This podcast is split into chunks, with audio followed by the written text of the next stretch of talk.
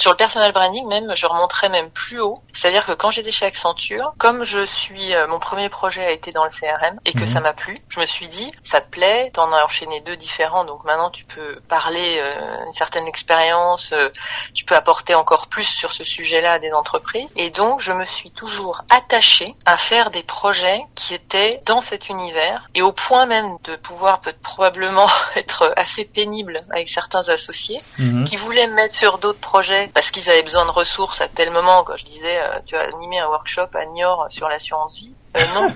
Mais j'ai tenu ma barre. Mais en fait je garde le cap de je veux me spécialiser dans le CRM parce que déjà parce que c'est là du coup en étant euh, en ayant une expertise c'est comme ça que je vais apporter la valeur à mes clients. Mais aussi pour moi-même personal branding je vais être crédible et donc j'écris mon CV c'est moi qui écris mon CV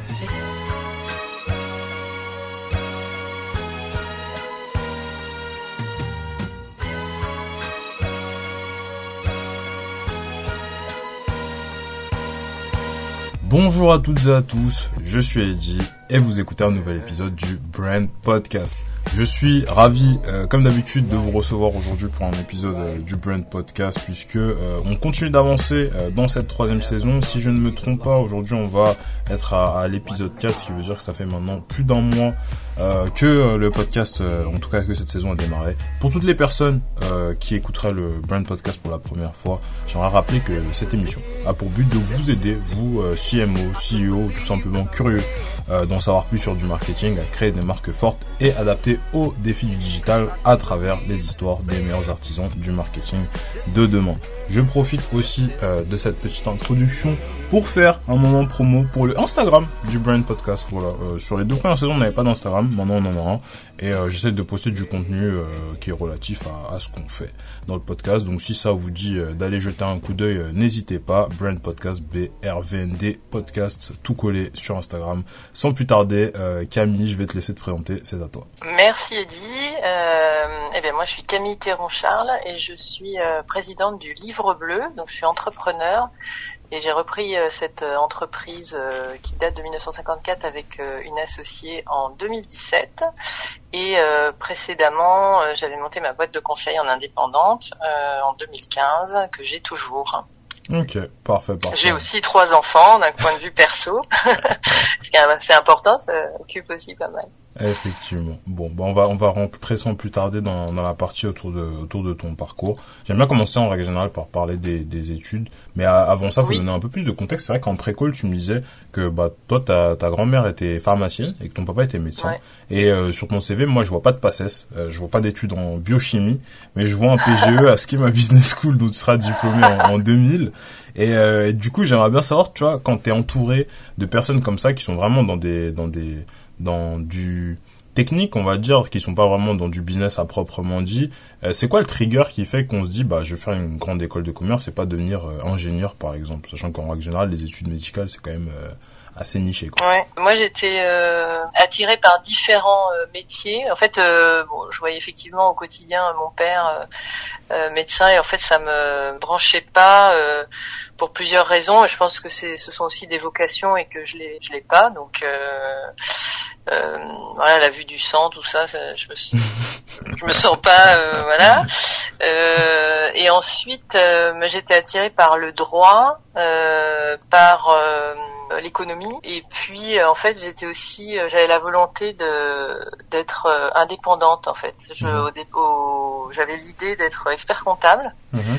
pour être à mon compte, euh, donc une certaine euh, liberté à l'époque. Et euh, bon, du coup, euh, je me suis, euh, j'ai fait une prépa euh, école de commerce. Voilà, c'est un peu comme ça que ça s'est, ça Ok. s'est fait. Mais j'ai effectivement, euh, j'étais pas, euh, j'avais pas la fibre euh, très scientifique. Ok.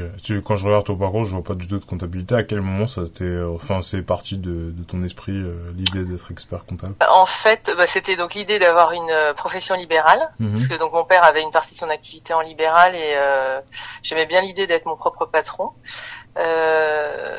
Et j'avais mon père a une cousine qui était qui avait fait de l'audit Mhm. et donc et donc moi je m'étais dit tiens expert comptable commissaire au compte euh, pour euh, en fait pour euh, le fond du truc, c'était euh, analyser les comptes et faire des recos conseillés euh, pour aider les entreprises. Ouais. Donc c'était un peu ça et bien sûr avec la forme sur la forme, c'était d'être d'être indépendante, donc profession libérale. Et c'est comme ça qu'en troisième année d'école de commerce, j'ai choisi audit expertise, comme c'était audit expertise conseil. Euh, la, troisième année, euh, la spécialisation. Et donc j'ai fait un stage de trois mois en audit euh, chez un des Big Five. Et j'ai appris énormément en trois mois, mais il y avait un côté assez rébarbatif qui me qui m'a un peu rebuté au bout d'un moment. Et donc comme je voulais faire un peu de euh, je voulais je voulais faire ça pour faire du conseil. En fait, après, je me suis plutôt j'ai plutôt cherché les carrières en conseil et c'est là que j'ai vu que ça que les, entreprises en conseil recrutaient euh, dès euh, la sortie d'école. Je pensais qu'ils recrutaient euh, des gens expérimentés pour donner des conseils. Je me suis dit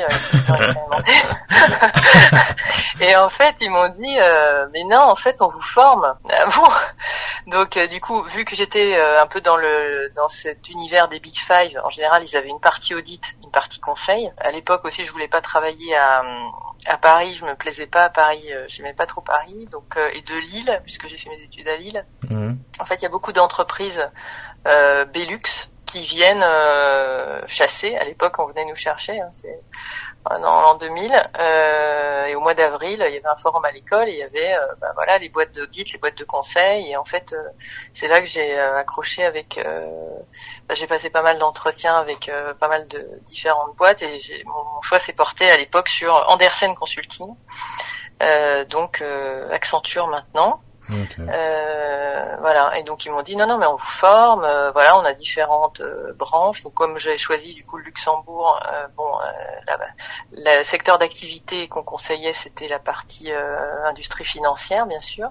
Donc j'étais de base dans cette industrie et donc comme c'est une organisation matricielle, j'avais choisi la partie CRM, mhm. donc Customer Relationship Management. Donc voilà, je suis tombée dedans toute petite à 23 ans. Euh, et c'est là que ça a démarré. En fait, ça m'a ça m'a beaucoup plu. Euh, donc c'était moi, c'était vraiment ça, c'était apporter de la valeur aux entreprises, un peu faire le docteur des entreprises finalement, le, médecin. Tu vois Alors des fois on faisait de la chirurgie esthétique, mais la plupart du temps on faisait quand même de la grosse euh, euh, la grosse chirurgie, euh, voilà, complexe, longue. Mhm. Et euh, j'aimais j'aimais bien cette histoire de d'aider, d'apporter de la réflexion, d'aider à accoucher des idées, des projets. Et donc du coup, euh, j'ai un peu euh, abandonné à ce moment-là, enfin abandonné. Hein, le, le, le, fait d'être à mon compte, ça c'est un peu. Euh, ah, ce que j'allais dire, que expert comptable. Ouais, ça s'est un peu mis en retrait. Mhm. Ouais, parce que du coup j'ai passé les UV euh, des ESCF pour être expert comptable, il m'en manque un. Et j'en ai, j'avais repassé la première année où je travaillais, c'était assez compliqué quand même de réviser en même temps qu'on travaille, surtout dans des boîtes comme comme celle-là où on est occupé euh, soirée week-end aussi. Et non, en fait, du coup, ouais, ça j'avais mis de côté. Euh, et puis je m'étais mis à fond là-dedans euh, et j'apprenais tous les jours, donc j'étais très contente. Euh, sans savoir euh, qu'effectivement plus tard je, je, je réussirais à être effectivement indépendante à mon compte. Donc voilà, je suis parti dans le, je suis parti dans le conseil. Ok, donc si, si, si j'arrive plus bien, toi t'as pas fait le choix du coup de bosser dans le marketing pur, mais parce qu'à la base en fait tu voulais faire de l'audit et du coup de la finance en, quelque sorte. Donc t'as passé 7 ans euh, chez Accenture si j'en crois ton, CV. quand quand, quand mm. on sort d'école de commerce en règle générale, je dirais qu'il y a un peu trois voies rêvées par les étudiants. Bah il y a le conseil, la banque d'affaires et la tech. Toi, tu as choisi mm. de, de, partir plus de niveau conseil. Tu nous as déjà expliqué un petit peu qu'est-ce qui t'a poussé à faire ce choix.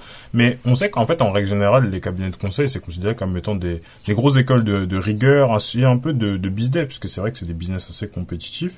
Mais avec le recul, est-ce que tu considères que tu as appris beaucoup en termes de marketing là-bas? Alors en fait, j'ai appris euh, beaucoup en termes de, oui, sur la partie euh, marketing, en termes de bonnes pratiques. Mhm. et de euh, et du coup d'outillage aussi euh, puisqu'en fait, euh, bah, les consultants sont facturés, euh, c'est un sacré budget pour, sont facturés cher. Hein. enfin cher, c'est ce que je veux dire, c'est que c'est un sacré investissement mhm. parfois pour des entreprises.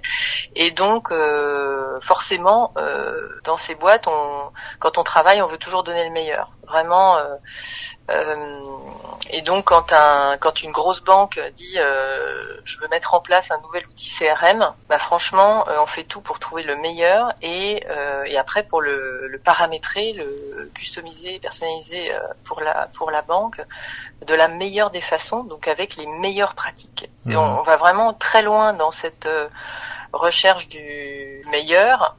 Et, euh, et là, moi, j'ai beaucoup appris. J'ai fait, j'ai mis en place des outils euh, de CRM sur différents euh, différents axes. Donc, il y a l'axe centre d'appel, du case management, euh, comment euh, comment un cas est traité avec euh, mettre en place l'outil en front, en back, le, la partie marketing automation, mhm. donc un vrai moteur d'intelligence avec de la BI, des machines de guerre marketing, hein, avec de la data. Et bon, ça remonte, hein, c'était le début des années 2000, donc c'était pas encore ce qu'il y a aujourd'hui, mais c'était en fait c'était vraiment, je trouvais que c'était une forme de perfection en fait qu'on mettait en place, et donc donc je voyais ce qui, euh, ce qui existait de mieux en fait sur le marché euh, pour euh, faire du marketing automation, pour mettre en place un centre d'appel, pour gérer mhm. le lancement d'un produit, pour et d'ailleurs, parfois c'est assez difficile de passer à autre chose parce que du coup on est en recherche de perfection. Enfin, moi, pendant sept ans, j'ai l'impression que c'était cette culture-là de c'est quoi le meilleur outil du marché, c'est quoi le meilleur développeur sur cet outil sur le marché, euh, quelles sont les meilleures pratiques euh, en telle ou telle matière et, euh, et ben c'est ça qu'on va mettre en place. Et en plus avec une aussi une perfection dans dans le déroulement du projet. Donc on écrit toutes les specs ultra détaillées très en amont. On fait bien valider. Après on suit le développement on fait les tests les tests unitaires d'assemblage d'intégration. Enfin tout du coup que ce soit le fond ou la forme mhm. c'est la perfection. Donc c'est vrai qu'après c'est des fois difficile de, de changer d'univers euh, parce que euh, comme dirait euh, l'autre, better done than perfect. Donc, et du coup, c'est, c'est parfois c'est, pas évident de, switcher de, voilà. ouais, c'était pas la méthode agile à l'époque. Hein. C'est plutôt tu, tu, tu, pré, tu, tu, prépares tout avant et après tu livres. C'est pas tous les 15 jours faire des des sprints. Donc, euh, euh, donc euh, une certaine c'était pas de la théorie marketing. C'est et c'était pas vraiment sur le terrain dans le sens, dans le sens, j'étais pas dans un service marketing.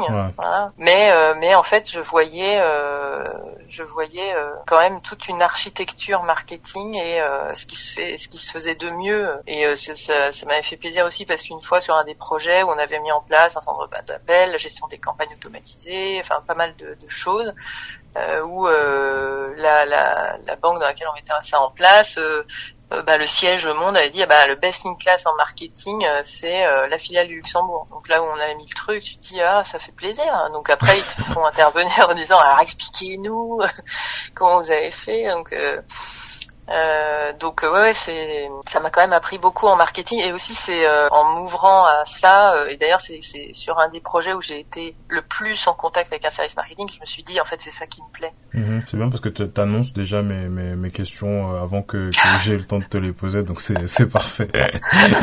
Alors, tu tu continues du coup ta ta carrière à la Barclays donc là tu coches un peu toutes les cases de de, de l'école de commerce la banque d'affaires le conseil c'est fait et du coup pendant quatre ans tu vas être marketing manager chez eux. Déjà, plusieurs questions me viennent en esprit. Quand on a fait 7 ans chez Accenture, bon, qui s'appelait pas comme ça à l'époque, mais voilà, euh, en théorie... c'était Accenture. Hein. Ah, ok, donc ça, Je suis rentré en 2000, c'était Anderson Consulting, mais 2001, c'était déjà Accenture. Ok. Et du coup, quand je disais qu'on a fait 7 ans chez Accenture, euh, on hein. est un truc comme je sais pas senior consultant ou ce qui veut dire que globalement on gagne bien sa vie et qu'en hein. restant quelque chose comme deux ou trois ans de plus potentiellement on peut devenir partenaire euh, d'une filiale ou d'un groupe ou je sais pas. Déjà pourquoi hein. tu décides de partir et, et, en quoi consistait ta mission chez la Barclays? Parce que c'est vrai que marketing manager ça veut un peu tout et rien dire et, euh, et, et, du coup ça te fait faire une, une, vraie transition de je fais du marketing en délivrant un peu pour les autres et en prémâchant un peu le travail pour quelqu'un d'autre à je fais du marketing pour ma propre institution directement, tu vois. Quand je décide de, de quitter Accenture, il y a, enfin, c'est multifactoriel. Hein.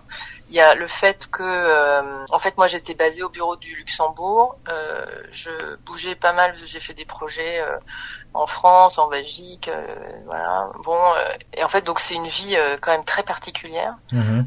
moi, j'avais lu un article à l'époque où il disait c'est les moines soldats. et en fait, je me suis dit ah mais c'est ça en fait. ouais, t'as une, forme de, euh, de, de vie un peu euh, très particulière. Je veux dire, t'arrives, euh, enfin tu t'étais en t'es en week-end hyper tard le vendredi soir. Quand t'arrives à un dîner, t'arrives après tout le monde, ou alors tu dis ah bah, je suis désolé, je peux pas venir. Enfin, t'as une vie, c'était bon, une vie dédiée, dédiée à ça, ouais, très très prenante.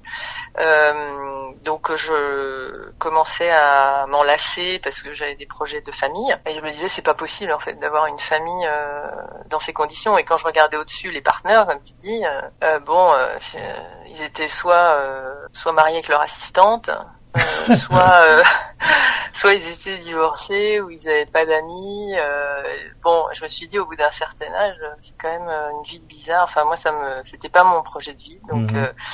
Voilà, il y avait ça, il y avait le fait que euh, j'avais envie de beaucoup plus palper ce que je faisais, de voir les résultats. Et d'ailleurs, euh, justement, dans ce que je te disais, euh, quand je suis allée à Paris dans la filiale de cette banque et que je suis retournée au Luxembourg pour leur montrer ce qu'on avait mis en place en disant, bah voilà, c'est ça qu'il faut que vous fassiez aussi. En fait, bah, c'est la première fois que je revenais sur les lieux d'un crime, les lieux d'une d'un projet. Et en fait, je me dis, oh là là, attends, j'ai fait toute la grossesse du projet l'accouchement. Et en fait, je suis partie au moment où euh, je pouvais voir le bébé grandir, euh, qui fait des sourires, tu vois. Enfin, mhm. je fais pas mal d'images euh, autour de la puriculture, mais c'est pour le, pour la suite. et donc, du coup, je me suis dit, ah non, mais en fait, moi, c'est ça que j'ai envie, c'est non seulement de mettre en place, mais après, en fait, je veux être euh, au contact de, de ce terrain-là en fait, euh, bénéficier des projets que je mets en place. Mhm. Euh, je veux être aussi en production, donc il y a eu ça. ensuite, il y avait aussi le fait que ma vie personnelle était à Paris, alors que alors que j'étais rattachée au Luxembourg et en fait en je me suis dit, bon, je pourrais transférer à Paris. Euh, D'ailleurs, j'en ai discuté avec eux. C'était un des projets, mais en fait, euh, transférer à Paris, euh, Accenture Paris, c'est pas Accenture Luxembourg. Et moi, j'aimais beaucoup l'ambiance Accenture Luxembourg, qui était une petite famille. On était 100. Et Paris, c'est 4000, c'est l'usine, t'es un numéro, quoi. Oui, c'est une grosse famille à 100, mais c'est ça reste petit, tu vois. On connaît, mhm. Tu connais tout le monde. Euh, tu, c'est une vie de province, euh, en plus assez sympa. Donc ça fait un peu, il y a un côté un peu PME, si tu veux. donc moi j'aimais bien ça et l'usine à 4000 personnes, euh, je en fait euh, du style bah tiens il y a un workshop à animer euh, sur l'assurance vie à Niort demain matin à 8 heures donc t'y vas en fait tu vois c'est non donc je me suis dit bon bah en fait voilà t'es es en train de switcher et là-dessus euh, il y a euh, un cabinet euh, qui m'appelle et qui me parle d'un projet chez Barclays qui veut mettre en place une agence à distance et qui cherche quelqu'un pour développer la banque à distance au service marketing. Bah voilà, je me suis dit bah voilà, c'est ça que j'ai envie de faire. Donc euh, et donc c'est comme ça que je suis partie euh, chez Barclays, donc euh, au service marketing. Puis en fait c'est passé côté ce qu'on appelle distribution en banque, donc réseau, enfin réseau distribution bancaire, donc la partie commerciale, disons direction commerciale, on va dire. et donc c'était c'était avant euh, que se lance Hello Bank, euh, avant que se lancent toutes les banques à distance, et ils avaient ce projet dans les cartons et voilà. Donc euh, du coup, j'ai tout mis en place de A à Z. Donc on a déjà défini, j'ai pas mal travaillé sur sur le pourquoi de cette agence. Est-ce que c'était pour gérer des clients Grosse équipe marketing chez, chez Barclays ou pas du tout? Ah bah à l'époque, ouais, quand je suis arrivée, ouais, je sais pas, on devait être une vingtaine peut-être. Ok, ouais, ça, ça change quand même de d'Accenture, quoi. 100 personnes, on passe à une vingtaine, là c'est... Oui, oui, oui, là, ouais, ouais. Bon après, euh, chez Accenture, euh, enfin le, le, conseil, si tu veux, c'était 100 personnes au bureau de Luxembourg, mais après sur les projets, sur les projets, euh, on est, moi j'ai jamais connu des projets de plus de 25 personnes. Après, chez les clients, on pouvait être 50 ou 100. Oui, non, c'est du coup c'est la taille de, de c'était à peu près la taille de ce service. Mhm. Euh, et donc il euh, y avait, c'était bien parce qu'il y avait, euh, il y avait le marketing produit, il y avait le marketing client, marché, il y avait la partie web, donc le site public, la, partie connectée. donc il y avait pas mal de choses et donc après et après la partie commerciale aussi avec laquelle j'ai fait connaissance que je suis passée un peu de l'autre côté euh, donc euh, que voilà, il y avait, euh, il fallait définir du coup vraiment la burning platform. Pourquoi créer une agence à distance en fait D'où ça vient cette idée Enfin, c'est pourquoi faire, mhm. faire le business plan. Ok, c'est Ensuite, il y a eu des choix à faire. On se met chez un outsourcer, on se met dans les locaux ici. Euh, quel outil pour gérer ça Parce que c'était une plateforme téléphonique, hein, en gros.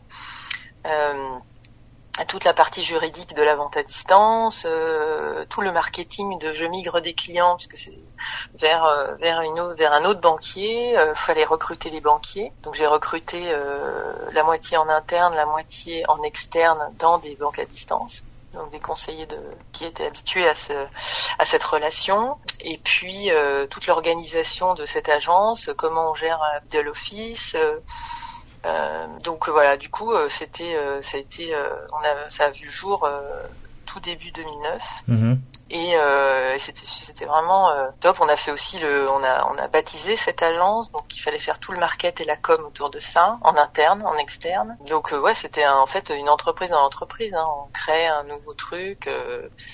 Et ça, ça a été hyper hyper enrichissant. donc j'avais vraiment mon projet. Voilà, c'était je coordonnais beaucoup beaucoup de, de personnes euh, qui chacun amenait euh, son sa, sa, pierre, euh, que ce soit juridique, la finance, le, les, les back office, il fallait qu'ils sachent comment interagir avec cette nouvelle entité. il fallait aussi construire l'équipe, donc il y avait recruté, mais derrière il fallait faire tout le tout le pas le team building mais euh, oui enfin créer cette équipe qu'elle soit harmonieuse que les gens se connaissent. t'avais les t'avais les clés du, du truc quoi. Enfin je veux dire ah ouais ouais ouais. ouais vraiment. Ouais vraiment. Donc ça c'était c'était top. Donc ça a pris un bon bout de temps. Et puis euh, après il a fallu suivre il a fallu euh, faire grandir. Donc après on continuait à tenir la main du bébé jusqu'à ce qu'il marche. Et, et après je suis passée sur d'autres sujets du type les relevés de compte en, en ligne euh, dématérialisé. Mhm. Donc ça c'est pareil, c'était à l'époque c'était il y en avait très peu donc euh, et là c'est de nouveau euh, c'était un projet euh, super sympa voilà, fallait travailler avec la Caisse des dépôts avec avec un prestataire qui gère le coffre-fort sécurisé avec les équipes web. Il y avait beaucoup il y avait beaucoup d'intermédiaires quoi. Ouais, ouais ouais. Ouais.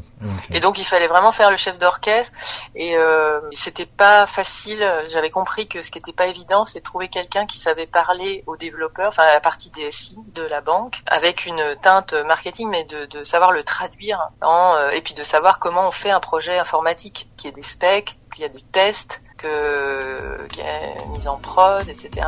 Mhm. Donc du coup j'étais effectivement la bonne personne euh, pour faire ça.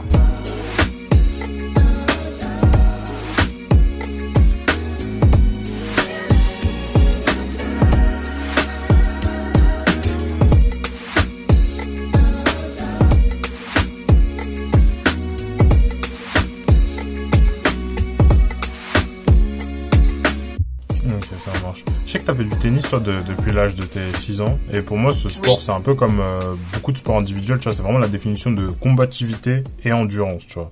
Et ça m'a fait penser à, la partie plus sales de ta carrière. T'as bossé chez MX euh, pendant un petit moment en tant que Head of Bank Partnership et euh, chez John Paul aussi comme Chief Commercial Officer. Donc c'est là où tu vas rencontrer Antoine Blu qu'on salue d'ailleurs. Si vous n'avez pas écouté l'épisode, n'hésitez pas à l'écouter.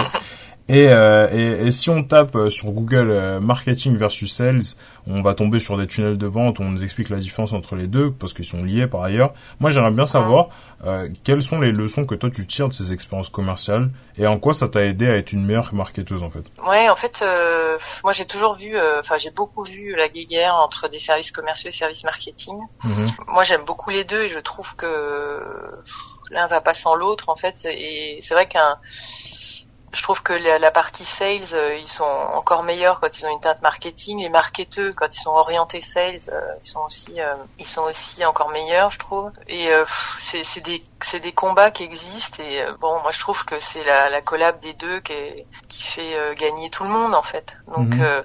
et c'est vrai que moi quand j'étais dans des services commerciaux bah, j'avais, j'étais un peu euh, marketeuse et quand j'étais côté market, j'étais un peu euh, commercial. Quoi. Donc c'est un peu bizarre. C'est euh, comme t'as une, comme quand t'as euh, une double nationalité, quoi. C'est un peu. Euh, mais je trouve que les deux sont importants et, et aussi c'est comme moi je trouve pendant longtemps je me suis dit le marketing c'est une science et c'est pas un art. Je le considérais comme une science parce que je trouvais que la data c'était hyper important.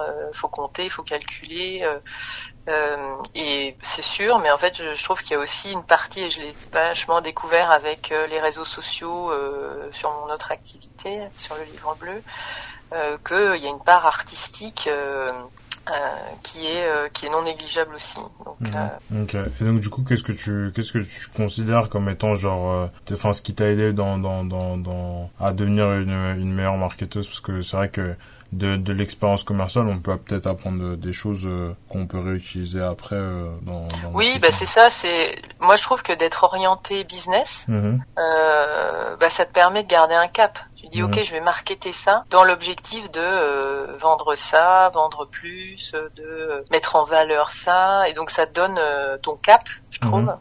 le fait d'être orienté business. Euh, okay, parce que voilà, je trouve que c'est euh, c'est vraiment un état d'esprit qu'autre chose quoi. C'est la vigie quoi, ouais, je trouve. Ok, ok, ça marche. On, on, peut on peut pas vraiment parler de marketing et sales sans parler d'opération. Toi, t'as as bossé en tant que CEO chez C-Bubble et du coup aussi en tant que CEO chez euh, Client Addict, donc ta propre agence de conseil en marketing mmh. relationnel et business development. Donc on a toujours cette euh, cette double marketing sales qui revient. Euh, gérer des opérations, ça implique naviguer dans un environnement avec beaucoup de parties prenantes. C'est vrai que tu en as parlé pas mal dans, chez, euh, chez la Barclays où tu naviguais avec des, des techs aussi, pas mal de personnes et tout. Et moi, j'aimerais bien revenir sur une partie qui c'est la, la marque personnelle. C'est là où ça joue aussi euh, beaucoup, tu vois, pour, Hein pour dans la crédibilité, etc. Euh, Est-ce que tu pourrais nous parler un petit peu de euh, le, du processus pour euh, trouver tes clients, enfin tes premiers clients avec Client Addict euh, quand il s'agit du réseau, tu vois. Parce que moi, je sais que dans, dans notre audience, il y a beaucoup de personnes qui entendent parler de toutes ces thématiques de personal branding, mais qui ont Ah. du mal à, à, à faire levier sur leur réseau sans paraître euh, trop excessif, trop pushy un peu. Et donc, du coup, est-ce que tu pourrais nous parler un petit peu de ça? Oui, oui. Alors, euh, effectivement, moi, sur la partie, sur ma boîte de conseil, euh, sur cette partie-là, euh, effectivement, euh, tous mes clients, ça a été, euh, c'est venu du réseau. Mhm. Donc, euh, soit réseau en deux bandes, hein, je connais quelqu'un qui connaît quelqu'un, euh, soit directement, il y en a euh, qui étaient, euh, qui sont dans des entreprises et puis qui avaient travaillé avec moi sur une, lors d'une de mes expériences professionnelles et qui avaient envie de retravailler avec moi, mais sans pouvoir recruter ou parce qu'il n'y avait pas de forcément de poste, mais se dire, bah du coup, tiens, euh, j'ai un budget pour faire un projet, euh, bah comme ça, je vais pouvoir travailler avec toi. euh, euh, donc du coup, c'est euh, c'est vrai que le réseau est fondamental. Sur le personal branding même, je remonterais même plus haut. C'est-à-dire que quand j'étais chez Accenture, comme je suis, euh, mon premier projet a été dans le CRM et que Mhm. ça m'a plu, je me suis dit bon bah maintenant la deuxième expérience, je crois que c'était aussi dans le CRM et donc en fait à partir de là, je me suis dit bon bah ça te plaît, t'en as enchaîné deux différents, donc maintenant tu peux parler euh, une certaine expérience, euh, tu peux apporter encore plus sur ce sujet-là à des entreprises.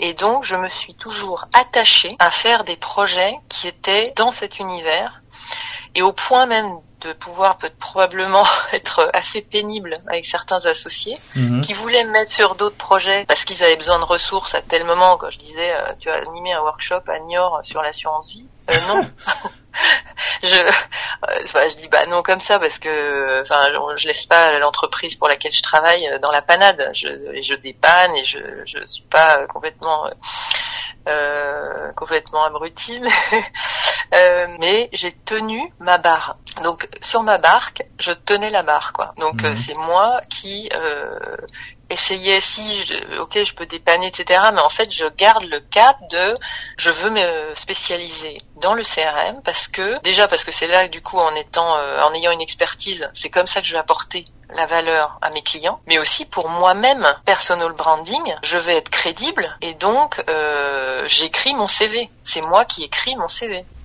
euh, donc je, je, je, reste sur ma ligne, sur mon objectif de devenir une experte en CRM euh, avec différentes expériences, euh, voilà. Et donc ça déjà, c'était déjà du personal branding.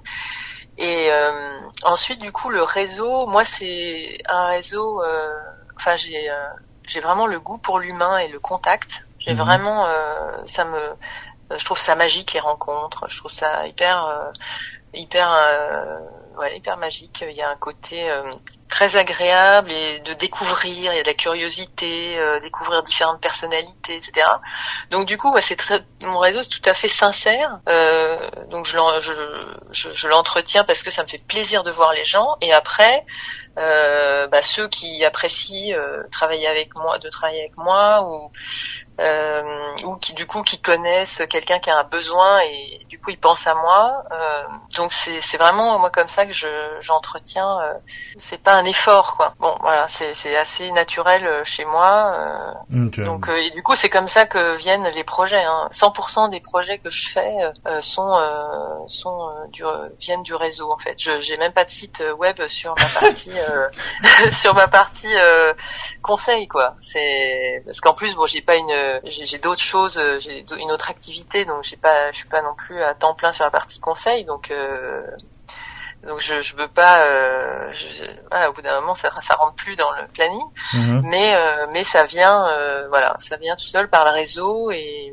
voilà. donc si je devais si je devais résumer en tout cas pour pour notre audience, ce serait de, de, de vraiment développer une relation déjà individuelle et aussi authentique avec les gens plus que plus que simplement du travail, je suppose, avant de, de, de, de, vouloir euh, demander ou même euh, faire un levier dessus. Et, euh, ah. et après, assez naturellement, euh, par le, la force des choses, bah, ça reviendra plus ou moins euh, vers vous. Oui, et puis il y a une forme de générosité aussi.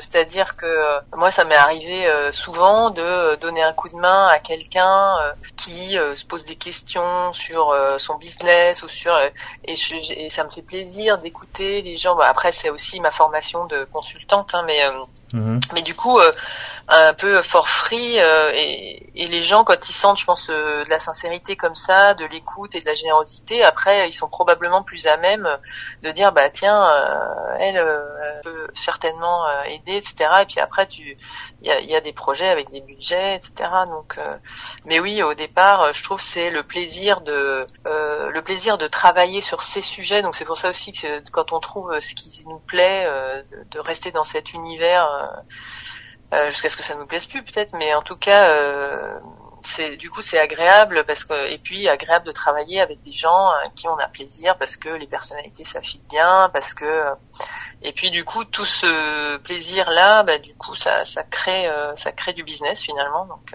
Ok, ça marche. On va rentrer sans plus tarder dans la partie euh, plus euh, focus autour, autour de la marque, autour du livre bleu. Du coup, le livre bleu, si j'en crois euh, tonton Google, c'est un livre gratuit de près de 200 pages, écrit, relu et mis à jour tous les ans depuis 1954 par des médecins et des sages-femmes, édité à 750 000 exemplaires chaque année.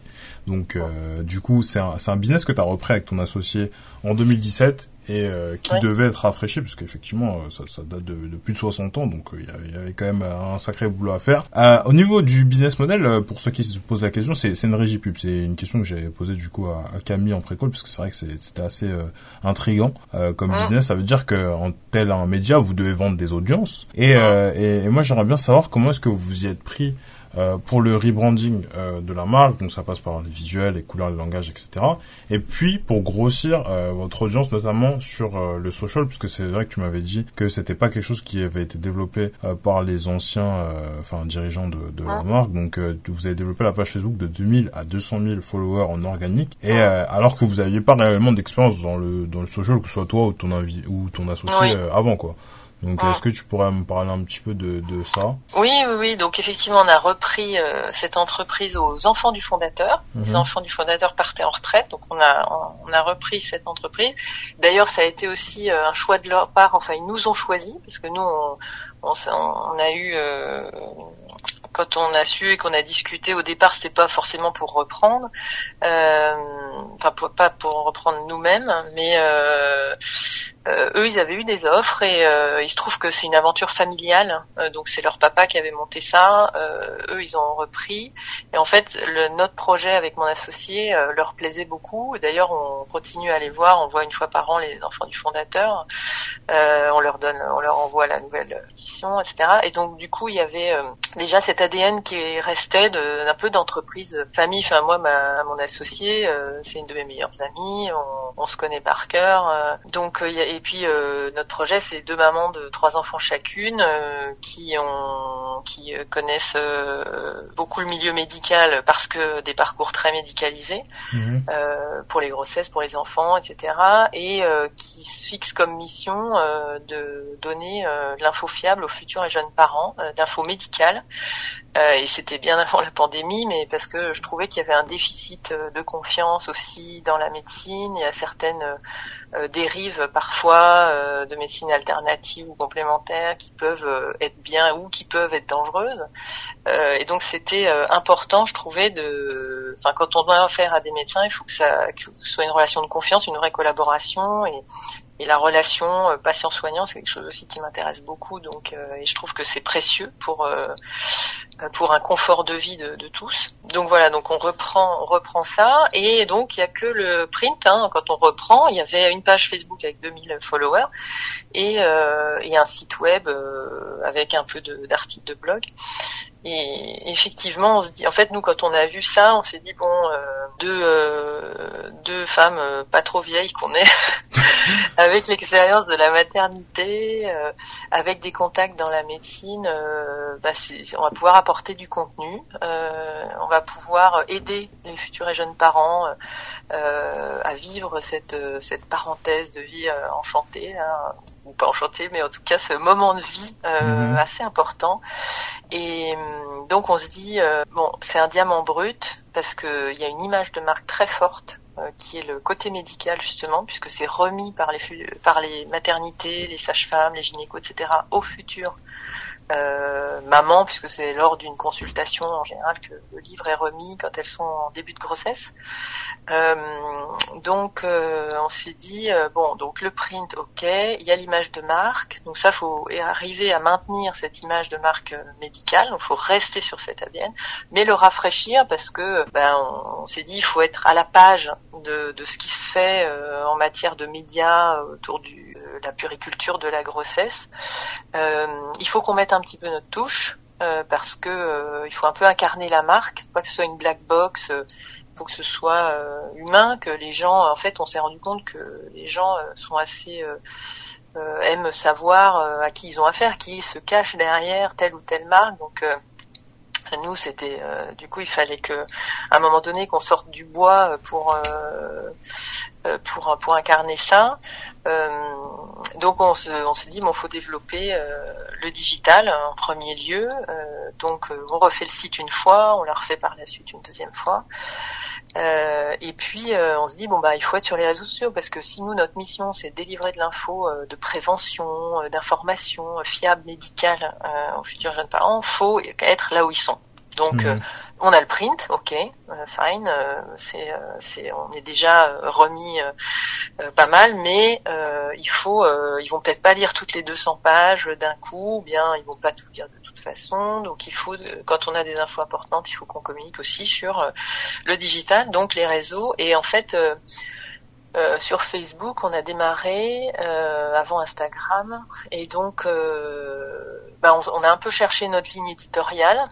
Et puis, euh, on l'a vraiment trouvé en, la définissant déjà correctement, et puis en regardant ce qui était publié sur ces sujets, et euh, en faisant un peu le tri euh, déjà de quand on partageait des informations, euh, on faisait un certain tri, et puis après nous, on avait aussi des articles à, relayer. Une fois qu'on a eu bien défini euh, la ligne éditoriale, par exemple, on s'est dit bon ben, on parle de sujets médicaux, ça c'est clair, de, de prévention, euh, d'information sur la grossesse jusqu'aux trois ans de l'enfant, c'est le sujet, du désert de grossesse aussi. Euh, mais par exemple, euh, ah les filles les plus pénibles ont un prénom qui commence par un C. Bon, on s'en fiche en fait. Ça c'est pas du tout notre rayon. Tu vois et bon après, nous on aime beaucoup rigoler. Je pense que l'humour est vraiment vital. Euh, mais bon, on est nous c'est pas c'est pas une page où on fait des blagues pourtant bon il y a plein de pages où il y a des blagues et franchement nous on rigole souvent parce qu'il y a des trucs qui nous font vraiment rire mais c'est pas notre positionnement. Donc on peut, on pourrait se permettre par exemple en story de partager un petit truc, mais en fait, euh, on a vu que si on est bien calé euh, sur notre ligne éditoriale. Les gens savent ce qu'ils vont venir, ce qu'ils vont trouver là, et donc ils viennent chercher euh, ce qu'on offre, ce qu'on ce qu'on ce qu'on propose, parce que c'est clair en fait.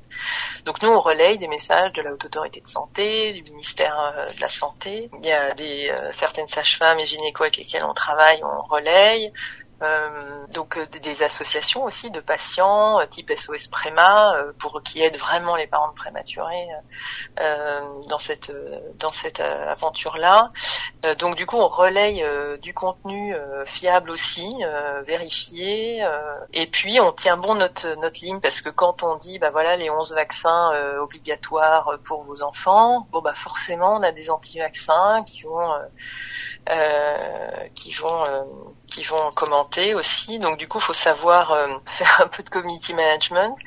Euh, mais on est, euh, on est, en fait, on a, on s'est rendu compte qu'une fois que la ligne éditoriale était très claire, et en fait, on a eu beaucoup moins de, de haters et de détracteurs. Mhm. Globalement, euh, c'était c'était beaucoup euh, beaucoup plus, euh, une ambiance beaucoup plus sympa. Oui c'est ça. Donc et du coup c'est là aussi euh, je pense qu'une fois qu'on a été calé là-dessus et qu'on a relayé beaucoup de contenu sur les réseaux sur sur Facebook bah c'est là qu'en fait je pense que ça fait boule de neige au fur et à mesure. C'est que on est passé en 18 mois de 2000 à, à 200 000. Donc on n'en revenait pas nous-mêmes. Enfin, euh, c'était euh, et il y avait aussi une fois donc ligne éditoriale claire et aussi l'authenticité. Donc euh, on a parlé de nos expériences, de nous, de notre parcours, et puis de notre mission, et que voilà on fait on fait tout ça. Il y a une forme de, il y a un peu une forme de bénévolat ou de d'associatif un peu de presque d'association de patients sur la grossesse ou la parce que voilà on euh, on est là pour dans un, c'est presque un de l'intérêt général en fait. Mhm. Et, du coup, je pense que ça, ça a dû transpirer et, et ça a fait, euh, ça a fait boule de neige et euh, je pense que les, du coup, il y a une confiance qui s'est instaurée avec la communauté. Donc, non seulement il y a un nombre de followers, mais effectivement, comme c'est organique, l'engagement est très fort. Au tout début, on a maintenu un 30% d'engagement, ce qui est incroyable. Mhm. Euh, et là, à 200 000, on est à 15%, ce qui est déjà un très beau, très beau score. En plus, sur une, sur une population ultra qualifiée. Euh, donc du coup, ça nous permet, nous, pour donc comme ça vient en régie pub, pour les euh, pour les annonceurs, pour les marques euh, qui mettent une page dans le livre bleu, euh, d'avoir accès à des dispositifs digitaux, dont effectivement des posts Facebook ou Instagram maintenant, bah, d'avoir un vrai un vrai reach. Quoi. Ouais, ok. Donc si je devais résumer, globalement, ce serait premièrement trouver sa ligne éditoriale, euh, deuxièmement, l'authenticité de, de, votre contenu. Et troisièmement aussi, la, la rigueur. Tu as parlé, vous avez fait ça pendant 18 mois. Aujourd'hui, ça continue encore. Et vous, avez, vous postez à, quelle fréquence à peu près? Oh, On doit poster euh, 40 posts par, euh, par, euh, par semaine. 40 posts, ah oui, c'est pas mal. Hein. franchement, c'est ouais, si c'est pas plus, ouais. Sur tous les réseaux, c'est franchement top, surtout que... Rien que sur Facebook, ouais. Ah, rien que sur Facebook? Ouais. Ah Sans story, hein. C'est pas les stories, hein. Vraiment les posts. Ok. Ah oui, 40 posts par semaine. Ah oui. Vous Ouais, il y a du volume quand même. Ouais, il y a du volume. C'est vrai que vous... Et, en, et effectivement, on n'est pas, on a, on a vraiment euh, appris euh, en faisant toute seule. Et c'est marrant parce que je trouvais que d'un point de vue euh, utilisatrice euh, de Facebook et Insta, je trouve, j'ai l'impression que c'était un peu la même chose. Et alors, euh, une fois que tu es une, un, un média, euh, et que du coup tu as une page pro, euh, en fait bon, ça n'a euh, rien à voir. Hein. ça n'a vraiment rien à voir. Quoi. Mais du coup les deux sont intéressants et, et oui il faut ça c'est sûr qu'il faut de la rigueur. ça c'est tous les jours, tous les jours, tous les jours. ouais, ouais, ouais. Et puis les lire les commentaires, ouais ça prend pas mal de pas mal de temps. Ok. Sans plus tarder, on va passer euh, à la partie euh, Fast and Curious version brand. Donc, euh, Fast and Curious, le concept de combiner version brand, le concept du brand podcast. Trois questions avec deux propositions à chaque fois. Tu réponds entre l'une et l'autre le plus rapidement possible. Camille, est-ce que tu es prête? Oui. si tu devais refaire ta carrière, tu ferais plus de la médecine ou du business? Du business. à l'avenir, pour le livre bleu, tu serais plutôt chaîne de télé ou podcast spécialisé? Un podcast. Euh, ce qui a le plus d'impact selon toi 10 millions d'exemplaires pour le livre bleu ou 10 millions de followers sur vos réseaux sociaux 10 millions de followers. Pour finir, Camille, quelle est ta question pour moi Eddie, est-ce que tu recommanderais le livre bleu quand tu attendras un enfant? J'espère. c'est vrai que c'est un peu loin pour l'instant. Sachant que pour ceux qui savent pas, là, je viens de fêter mes 21 ans ce mois-ci, il y a 10 jours à peine. Donc, donc c'est vrai que la, paternité pour le coup, c'est un peu loin, mais c'est vrai que ça a l'air d'être globalement à l'histoire. Je me dis que si l'institution a fait plus de 60 ans et, euh, et vit toujours et que vous vous l'avez repris et que euh, les gens continuent de le lire et que c'est pas c'est pas un petit bouquin quoi c'est moi j'aime beaucoup la lecture mais c'est vrai que pour la paternité quand même 200 pages etc ça ça doit être euh, full de, de conseils etc euh, bah bah bah oui c'est assez logiquement en tout cas j'espère pouvoir le recommander au, au moment venu. Et, euh, et ouais je pense que il doit avoir probablement des trucs où tu lis l'exemplaire le, et tu te dis mais pourquoi j'y ai jamais pensé? C'était vraiment évident mais je le savais pas. Mais je me dis que c'est aussi l'utilité de la chose et que ça vient compléter l'expertise des, des sages-femmes et médecins et compagnie. Donc, euh, donc j'espère pouvoir le faire. Bon, bah, bah sur ce, on va euh, clôturer euh, l'épisode. C'était un plaisir d'avoir pu échanger avec toi, Camille. On a, on a beaucoup parlé. C'était le premier épisode que je fais depuis deux saisons, même trois du Brand Podcast où on dépasse le temps. On a 47 minutes d'épisode. Mais, euh, mais, mais c'était un chouette échange et je pense que ça a apporté beaucoup de valeur à notre audience, en tout cas j'espère. Euh, pour tous ceux qui nous écoutent toujours après euh, un peu plus de 47 minutes, n'hésitez pas à liker la vidéo si vous la regardez sur YouTube. Euh, le Brand Podcast est toujours disponible gratuitement sur YouTube, BRVND Podcast sur la chaîne YouTube pour ceux qui n'ont pas d'abonnement sur la plateforme de streaming. N'hésitez pas à nous mettre 5 étoiles sur Apple Podcast, à vous abonner, que ce soit sur Spotify, Google Podcast, etc. À mettre des reviews, ça nous aide toujours à monter dans la catégorie affaires et marketing. On est classé depuis la saison 1. Donc, euh, merci à vous. Euh, moi, je vais vous dire du coup à la semaine prochaine, même heure, 8h, lundi, euh, pour un nouvel épisode. Et sur ce, on se dit à très vite.